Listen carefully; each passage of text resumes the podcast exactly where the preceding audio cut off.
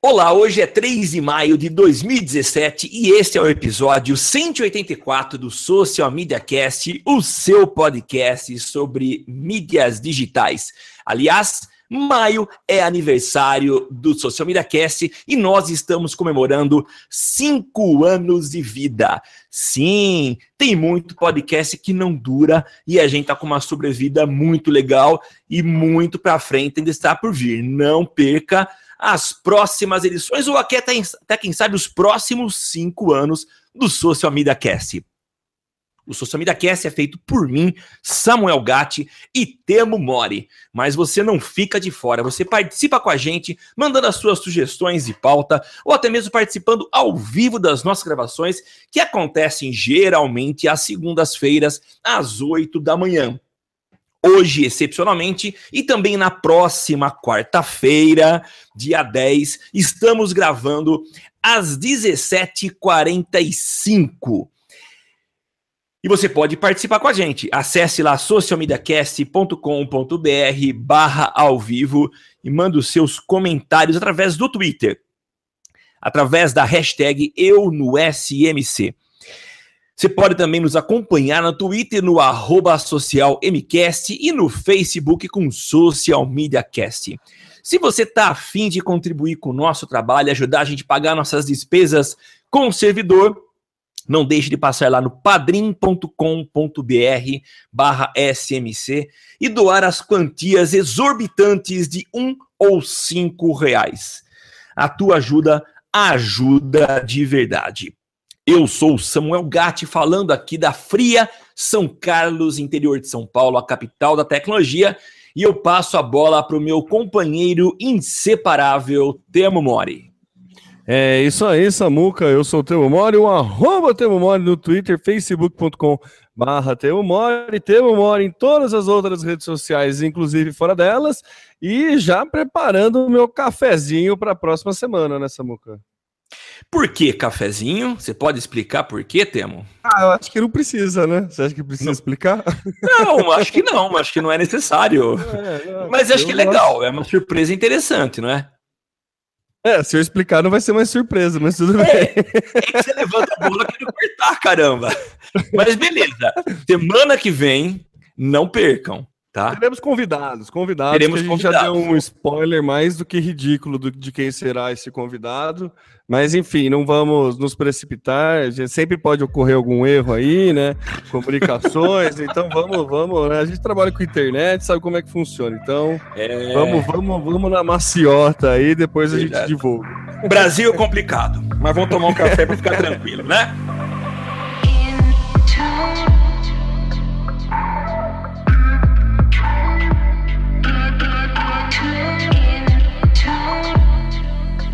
Social Media Cast. Vamos começar, Temão. Você tem aí já uma pauta interessante que é o Twitter tentando se bater asas em áreas hoje dominadas pelos concorrentes, né? Transmissão de vídeo 24 horas por dia, sete dias por semana. É essa a os planos aí do Jack Dorsey, aí o CEO do, do Twitter. É, o Twitter vai muito bem, obrigado, né? A questão do, do, do, streaming de vídeos no Twitter vai muito bem, obrigado.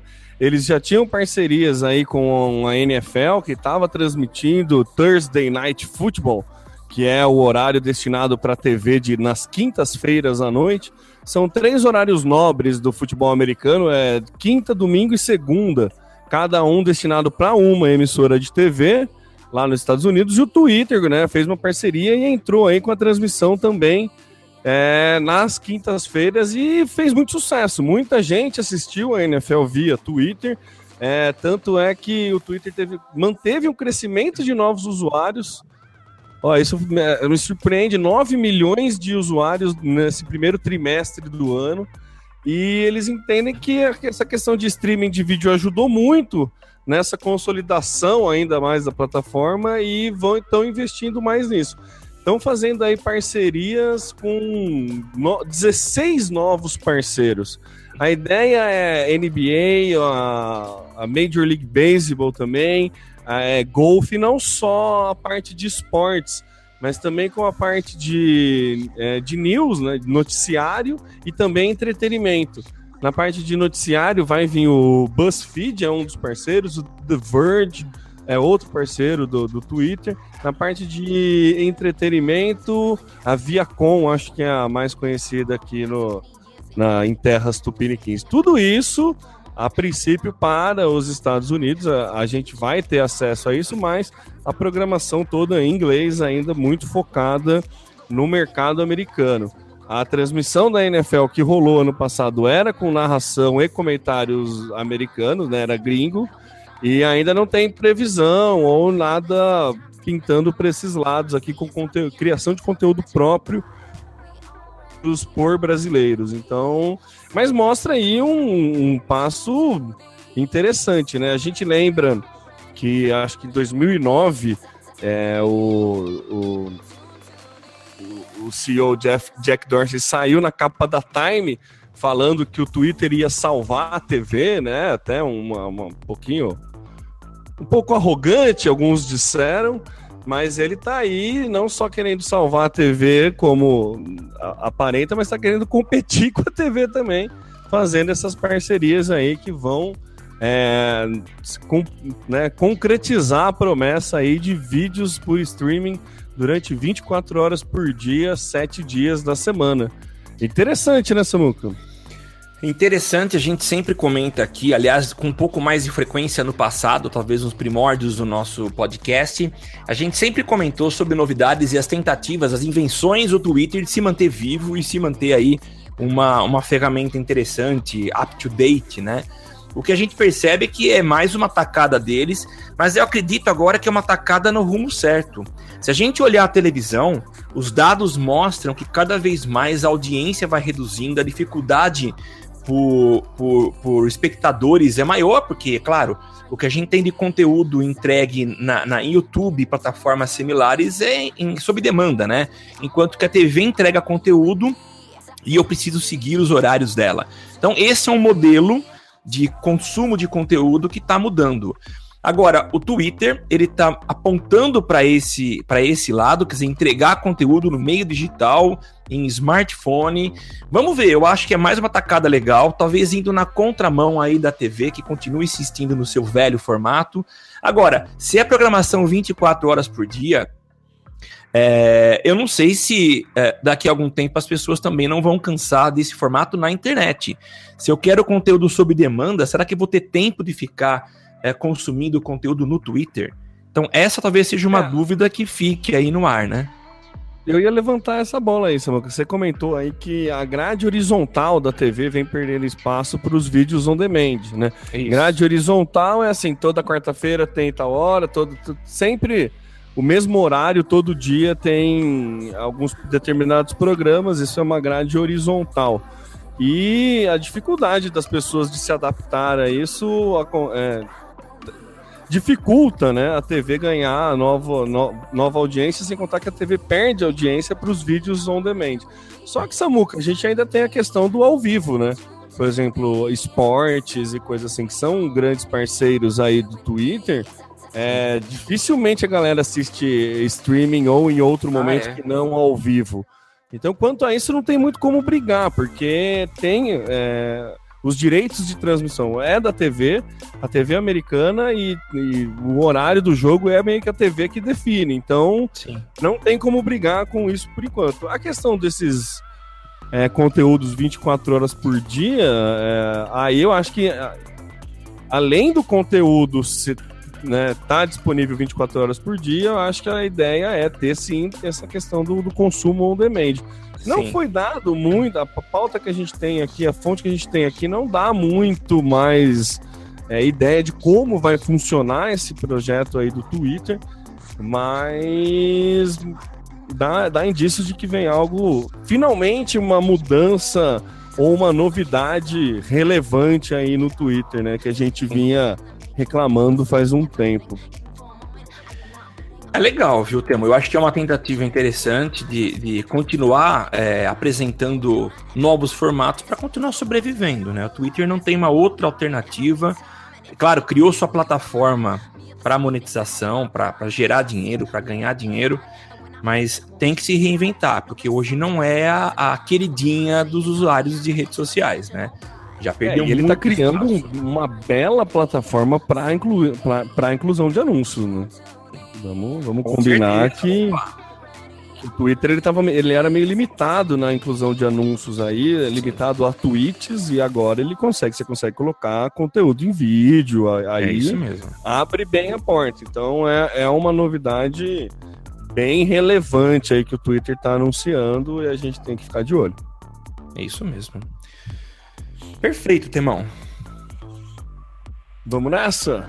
Vamos, Vamos nessa. Próxima uma novidade do Wikipedia, que agora tem uma plataforma de notícias, um portal de notícias criado pelo fundador do Wikipedia. É, isso aí. Ainda tá para lançar, né? É, acho que coisa de uns 20 dias, 15 dias ele, ele vai, vai abrir aí essa, essa nova plataforma, que é uma plataforma que vai funcionar no mesmo esquema do, do Wikipedia, é, é colaborativo, tá? Ele vai ter a comunidade reportando coisas, jornalistas que podem escrever para esse novo portal. E o que eu acho muito interessante é, como ele aborda a, a, questão do jornalismo, porque ele quer fazer um, um, site de notícias mesmo. Sim. E ele, no primeiro vídeo que ele lança, isso que está aí nas notas da, da, da nosso, do nosso cast, que também vai por e-mail para quem é o assinante da nossa newsletter, né, Samuca? Sim. É, ele começa afirmando assim: ó, o jornalismo está falido e nós vamos descobrir como salvá-lo. Então, Sim. assim, é é, é forte, muito forte que ele fala. E a ideia é não ter publicidade, né? O modelo de monetização vai ser por doações e não vai ter o paywall, né? Não vai ter espaço para a inclusão de publicidade, porque segundo ele, a publicidade é prejudicial ao jornalismo. Nossa. E, e, não deixa de estar certo, né? É, é, é, prejudicial a questão do. Independência, né? Da, da autonomia, né? É, é então, então, eu acho que. É, tá, tá certo, tem, tem, tem a sua razão, né? Interessante a forma que ele coloca. É, acho que vai ser um. Vai chamar o Wiki Tribune, né? A Tribuna Wiki, né? A tradução direta aí.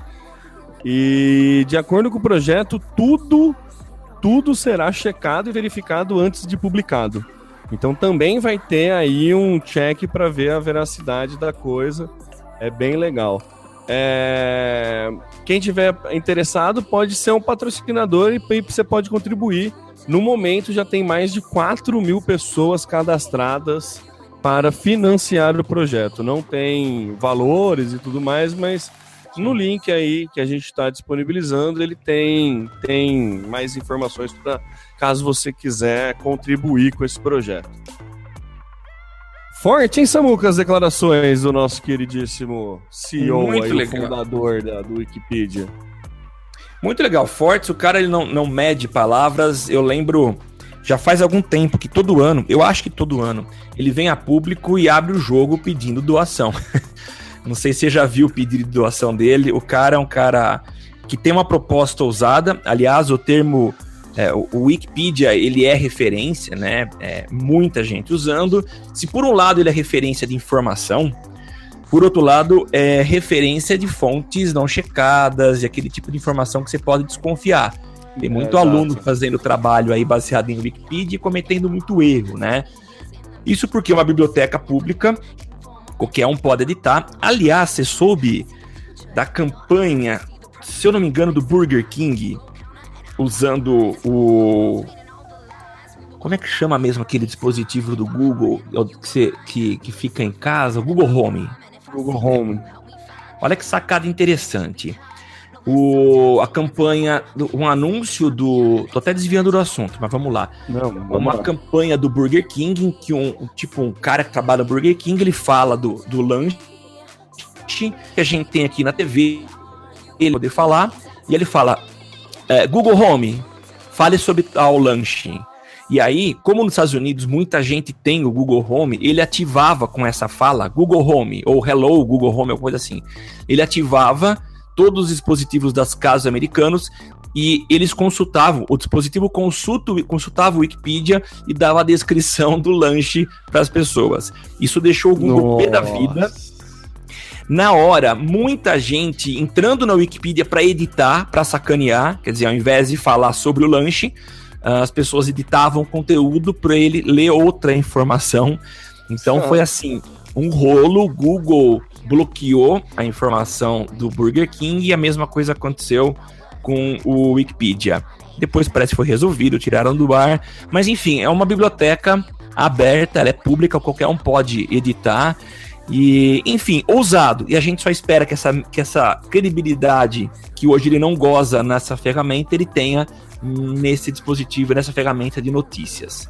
Mas muito a legal. Promessa, é, a promessa é que tudo será checado. Vamos ver, né? Tomara. Tomara. Instagram chega a 700 milhões de usuários, Temo. 700 milhões de usuários no Instagram. É, tem um gráfico de crescimento aqui do, na, no link que a gente coloca aí nas matérias que é, é monstruoso. É assim, a partir de fevereiro de 2013, o crescimento, meu, vai dobrando praticamente a cada ano, assim, vai Sim. crescendo cerca de 100 milhões de usuários por ano e, e é, é, exponencial a coisa. Não é exponencial porque é uma reta, mas ele mostra o quanto que essa ferramenta ainda tem a crescer e como todas as novidades que o Zuckerberg vai colocando, novidades não novas, né? Sim. que o Zuckerberg vai colocando na, na plataforma, faz sucesso sim e tá gerando resultado sim, né? Ah, Hoje em dia, o, na fonte que, que a gente tem, fala que o Stories do é, Instagram já tem mais conteúdo do que o, o, diário do que o do Snapchat, né? E, e, o crescimento é muito assustador, assim, quando você começa a ver os gráficos. É, na verdade, eu fiz questão de colocar essa pauta aí, porque não que alguém não saiba da importância do Instagram, mas é só para corroborar aí o quão importante é na sua estratégia digital de conteúdo trabalhar Sim. bem essa ferramenta e não só ficar replicando conteúdo, né, o que você posta no Instagram, posta no Facebook, trabalhar de forma né, exclusiva no Instagram, né? contextualizada. Então, acho importante aí a gente ver essa questão do, do, do crescimento. Se você parar para pensar que em 2013 ele tinha 100 milhões e agora 2017 em 13, 14, 15, 16, em 5 anos, aí menos de 5 anos, em 4 anos ele cresceu 700%. É, é um crescimento, né? é um crescimento considerável, né? Então, é. acho que vale a pena aí não prestar atenção que todo mundo tá prestando, mas inserir cada vez mais o Instagram no, no hall aí das, das mídias que você está planejando trabalhar.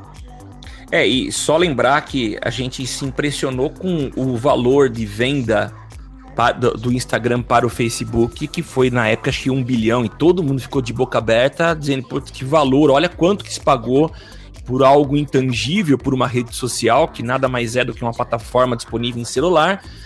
E a gente vê hoje o valor que tá aí, que deve estar o Instagram e o que o Facebook fez para tornar essa ferramenta o que ela é hoje, atingindo 700 milhões de usuários. Então, mérito aí pro, pro, Insta, pro, pro Facebook, que soube trabalhar muito bem. É, e o Brasil é o segundo maior mercado do Instagram, tá? Ele tem cerca de 45 milhões de usuários brasileiros na plataforma. Então, é. não é pouca coisa não aqui. Não, não é. Tema, eu pulei uma pauta minha e vou falar agora a respeito de uma. Falando em Facebook, o Facebook está com uma, uma ação ousada. Na verdade, eles estão contratando aí um batalhão de 3 mil pessoas que tem, terá como objetivo fazer uma análise do que. de, de vídeos que possam é, ter aí um caráter violento. A ideia deles é contratar 3 mil pessoas que vão se juntar já a uma equipe que existe de aproximadamente quatro outras mil pessoas, 4.500 pessoas, que já trabalham com essa análise humana do tipo de conteúdo que é publicado nas, na, na sua rede social, né? A ideia é evitar que vídeos violentos, e inclusive já existiram aí episódios tristes de, de pessoas que se mataram, né, de suicídio, que foram registrados através do Facebook. Então, essa equipe vem aí para ajudar a evitar que conteúdos violentos continuem sendo expostos e entregues através dessa rede social. Acho muito legal e vem até ajudar, porque já ouvi relatos de vídeos mostrando cotovelo e que eram é, interpretados como partes íntimas e foi bloqueado pelo Facebook. Então é bom essa mistura aí de conteúdo de análise humana e a inteligência do algoritmo do Facebook para que a gente tenha aí um resultado mais apurado e mais coerente, né? O que, que você acha disso? A questão principal nesse caso aí, Samuca, é o timing, né? O problema é que esses vídeos, né, quando eram é, colocados, teve inclusive recentemente aí eu li uma notícia de um assassinato que foi transmitido foi. ao vivo no Facebook. Um cara que escolhia uma pessoa na rua aleatoriamente, ia lá, matava a pessoa e botava a culpa da pessoa estar tá morrendo na namorada. Foi alguma, alguma, alguma coisa assim, e o cara fez uma live no Facebook para mostrar o assassinato, e o vídeo demorou muito tempo para sair. Muito tempo, até todo mundo reportar, até entrar no sistema do, do, do de reporte do Facebook, até o robozinho entender que realmente tem, tem até a live cair na base. Então ele teve um problema do, de demorar muito para re ser retirado do ar. E a questão de, de contratar, de botar humanos nesse, né, né para passar por esse, o filtro ser humano, é tentar ganhar agilidade com isso, né? Falar, é. ó, já tem essa já tira do ar, já, né, faz alguma coisa e evitar também o contrário, né, que é o que você comentou. Evitar que fotos que não tenham é, nenhum problema com violência ou nudez explícita é, sejam retiradas erroneamente da, da, da, da rede. Sim. Então, acho que é muito mais para dar mais credibilidade aí para os robozinhos do Facebook que vinham pisando na bola aí no, no, nesses dois quesitos, né? De confundir conteúdo e também de demorar muito para retirar esse conteúdo violento. Sim. Tem outras áreas do Facebook que a gente vê que não funcionam direito, por exemplo, Uh, se você denuncia uma página com abusando, né? Fazendo promoção com, com like, com curtida, com compartilhamento. Eu já vi, eu nunca denunciei. Denunciei acho que uma única vez, mas eu raramente vi retorno do Facebook punindo. Ah, eu também, já vi perfil fake, assim, amigas minhas que tinha algum perfil que usava foto dela. Mais de uma vez até eu já vi, com diferentes. Normalmente, na verdade, acho que só menina. É, e demorou pra caramba, assim, pra. A menina descobriu um fake que usava as fotos, pediu para todo mundo denunciar. E demorou muito para sair assim mesmo, todo mundo denunciando, tá? Então esse é, então. ainda é um gargalo aí que o Facebook precisa dar uma aparar umas arestas aí para deixar melhor. É, eu acho que tem ajustes que precisam ser feitos, né? Mas vamos lá, continuando, o Facebook está sendo acusado de analisar sentimentos de adolescentes lá nos países, lá na Austrália e na Nova Zelândia. Essa novela a gente já ouviu há um bom tempo atrás, quando o Facebook fez algumas experiências sem nosso conhecimento, cujo propósito era tentar entender um pouco como que a gente reagia a, a tipos de postagens, né?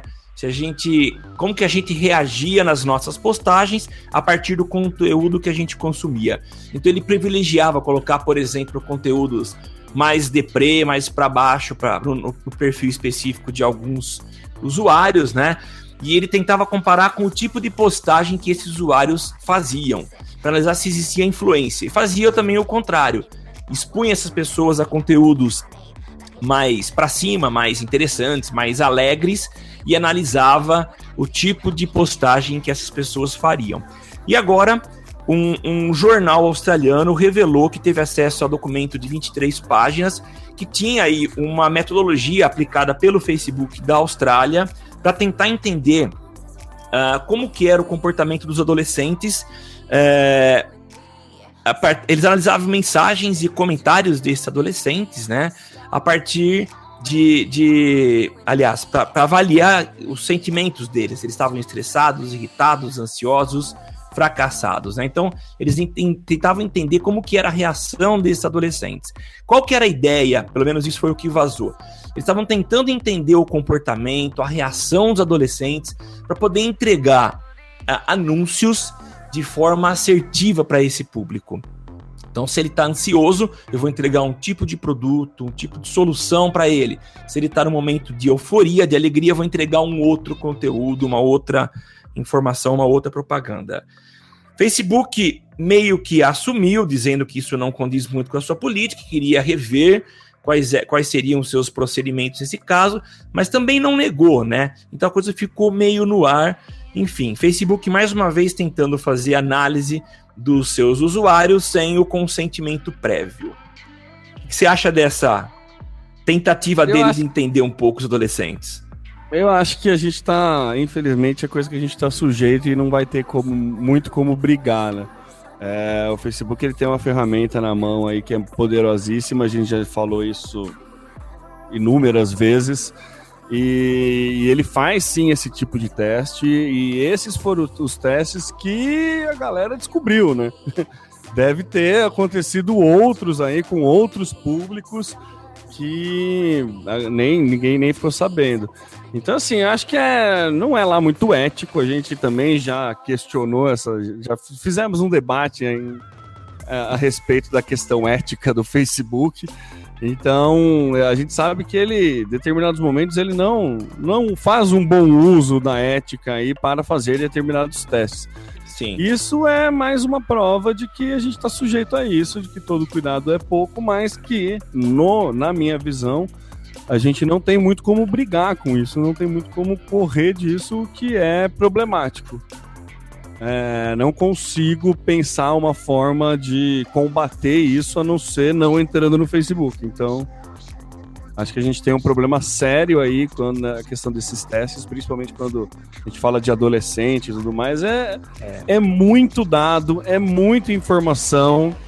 E tem uma moto passando aqui agora, desculpa. É muito dado, é muita informação para o Facebook analisar e ele consegue extrair muito valor disso, né? Então, ele consegue fazer alguns testes aí que, né, são pouco éticos, vamos dizer assim, para usar do eufemismo.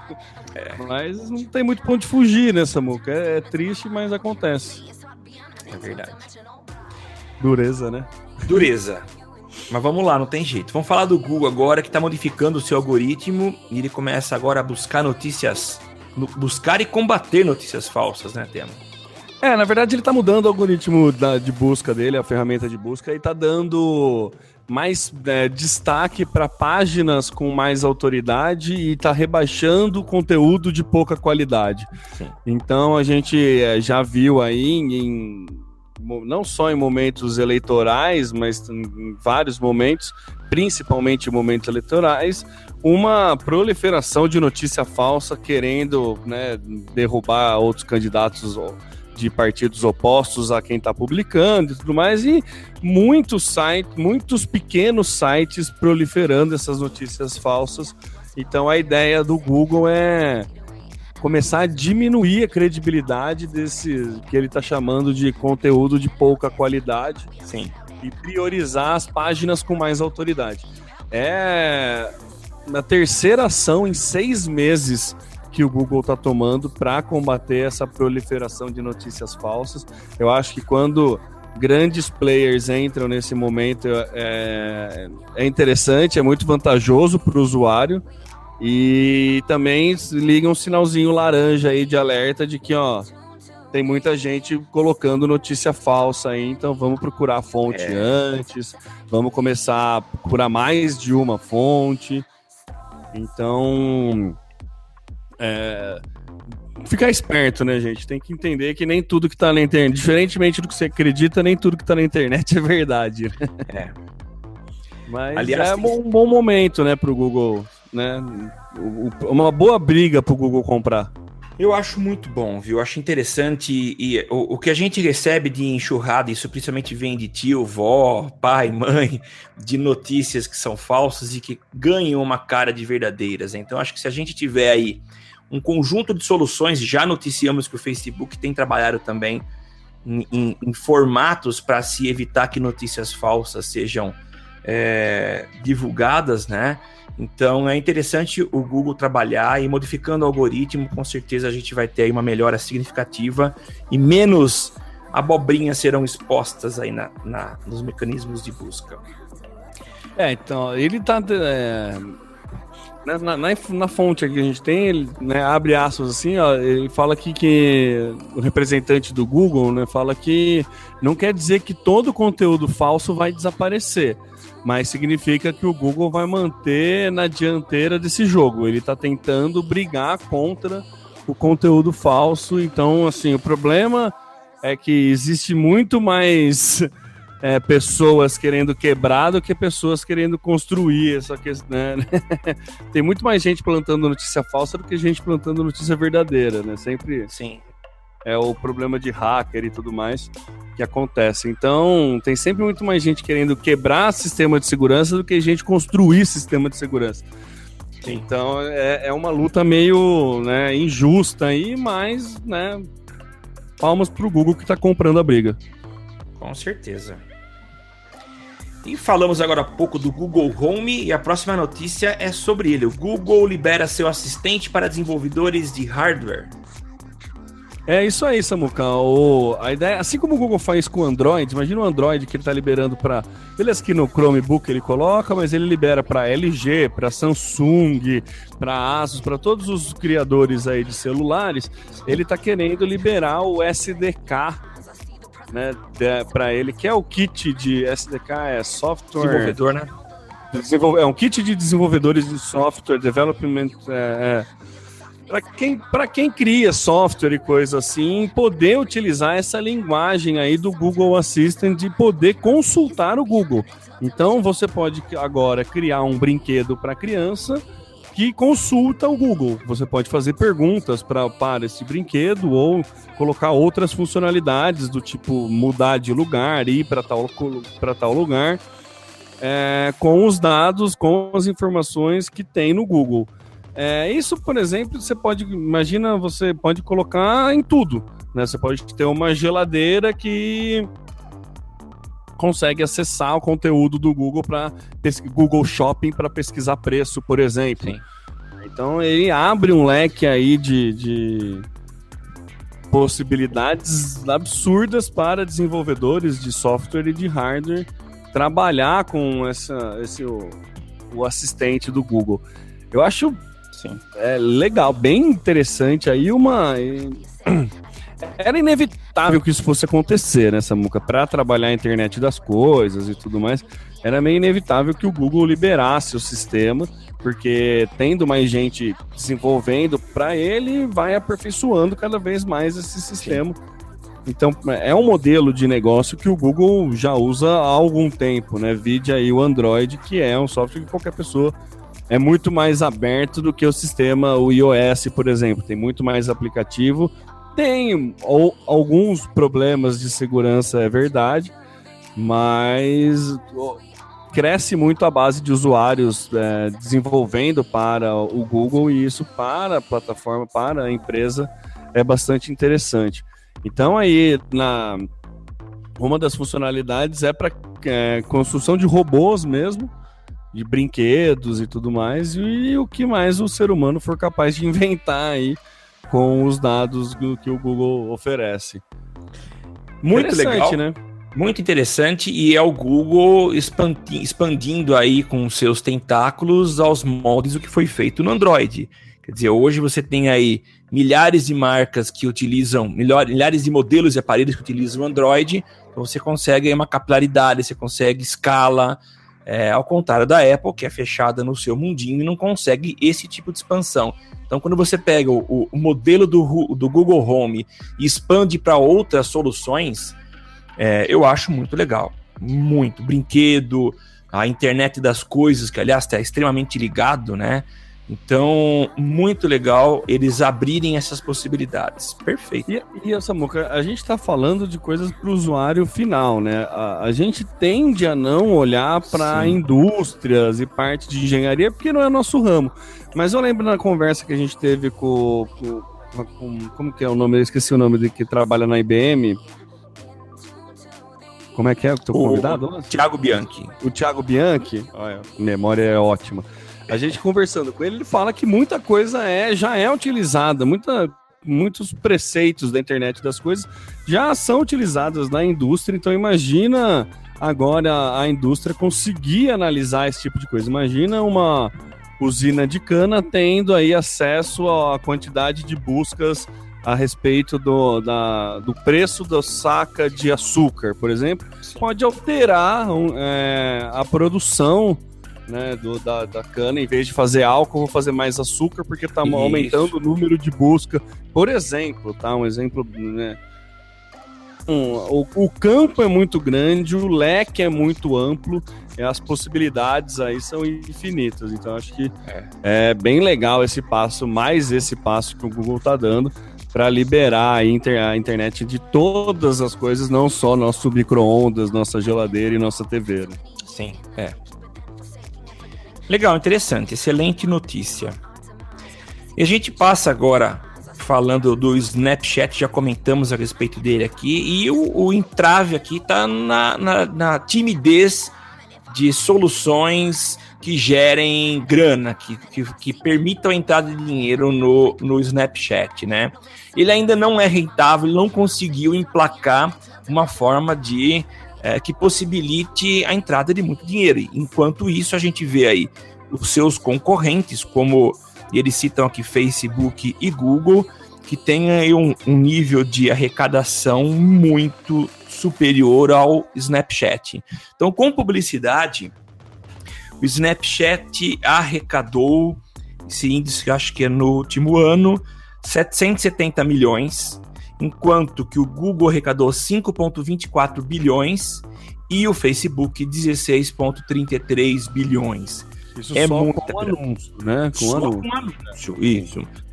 Então, embora ele seja muito utilizado, mas não conseguiu ainda emplacar e fazer com que essa quantidade de pessoas que utilizam sejam impactadas por formas de anúncio, infelizmente. Por isso que talvez seja pouco é, pensado e adicionado em estratégias quando se pensa em campanhas digitais, né?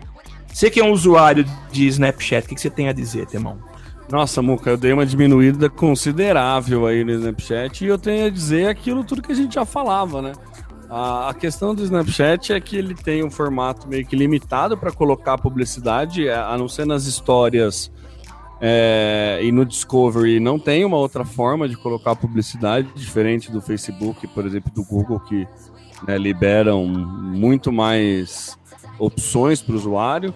É, e também a questão do, da do segmentação que o Snapchat oferece ainda. A não ser uma segmentação geolocalizada, ele tem pouco dado do usuário, ele não sabe a idade, não sabe é, o que, que o cara não é que nem no Facebook que você, no, ou no Instagram que você tira uma foto do que você almoçou e daí o Facebook consegue entender o que, que você gosta de, de comer. Né? Você não participa de grupos a respeito de culinária no, no, no, Snapchat, que nem você participa no Facebook. O Facebook ele tem uma, um, uma, um poder de segmentação muito forte por conta das informações que o próprio usuário é, disponibiliza na rede. E no Snapchat isso não acontece né, da mesma forma. Sim. Então é um calcanhar aí de aqueles dois Snapchat, essa questão de conseguir monetizar sempre foi.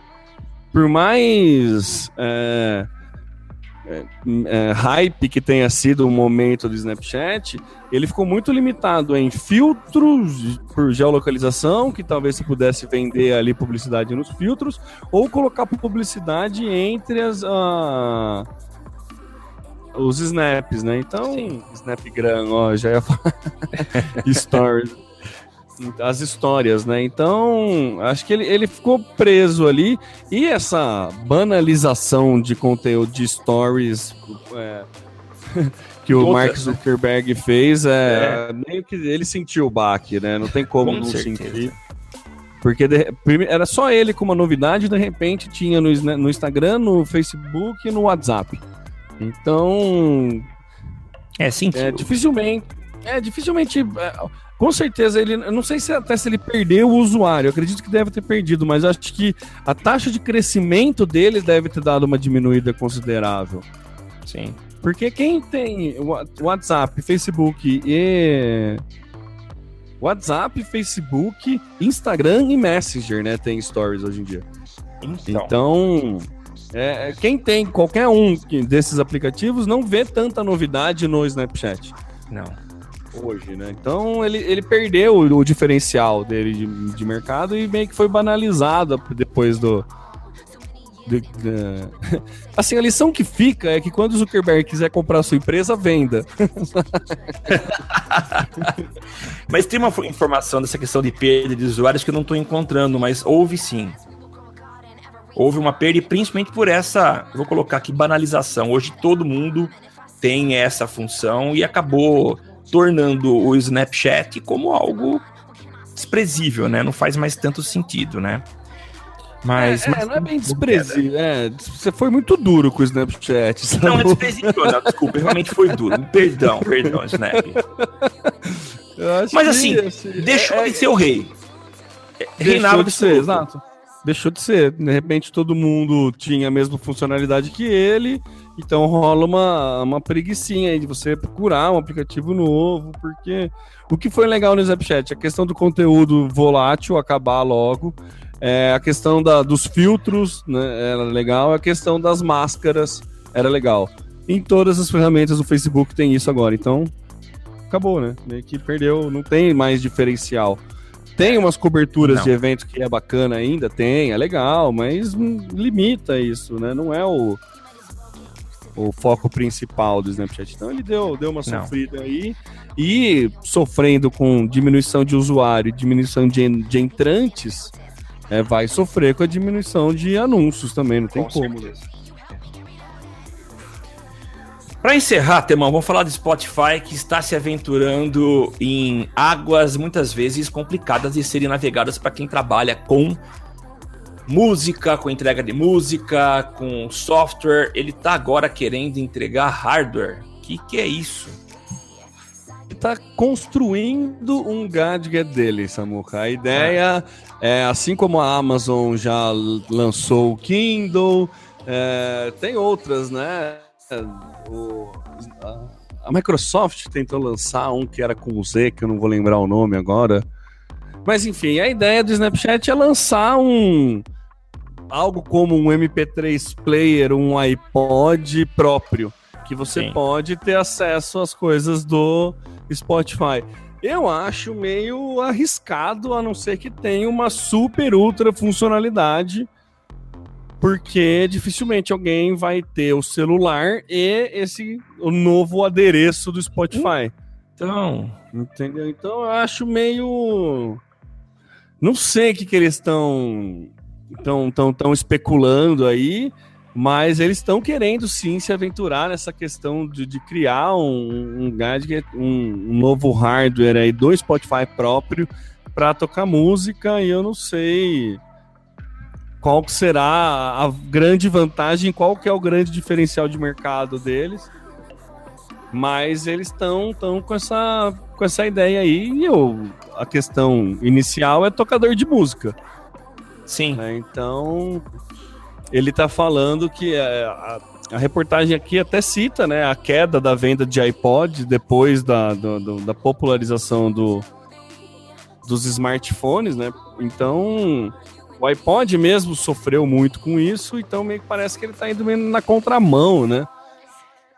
Não sei, eu ainda acho.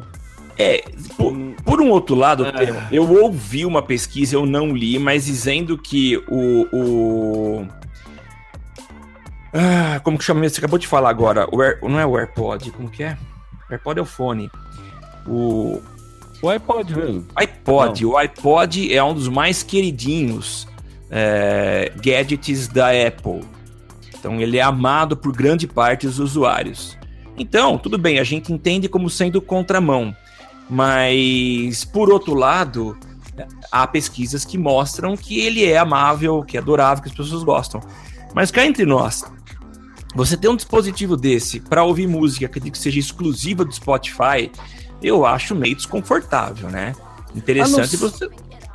É, a, não, a não ser, Samuca, que ele comece com algum nicho de mercado. Por exemplo, o Spotify ele já tem um serviço, um produto pra, para corredores, que é o Spotify Run, né? Dentre Sim. quem assina Spotify Premium tem lá que ele marca a, o teu ritmo de corrida e ele tenta colocar músicas mais ou menos na mesma batida do teu ritmo de corrida para te incentivar e tudo mais. Então ele pode muito bem fazer uma parceria com uma Garmin, alguma Polar da vida aí, algum desses é, players para corredores e botar um, um relógio que tenha funcionalidade do Spotify, que também é, marca batimento cardíaco e é GPS e, entendeu? Daí a, a, adicionar coisas, né? Fazer parcerias com coisas e focar num nicho sim. específico. Aí faz é, sentido. É, aí Eu acho que essa ideia, sim. É, aí talvez comece a fazer sentido. Mas lançar um iPod novo só com música dele, eu não sei, não. Não. A não ser que ele mesmo por... dê pra quem assine, não, não ah, sei. Mas, mas, mesmo assim, Temo, a gente vive a era da convergência já faz um bom tempo e eu vou para academia e vou com o meu smartphone, vou com o meu dispositivo do, do Spotify. É estranho, não é? Eu acho muito estranho.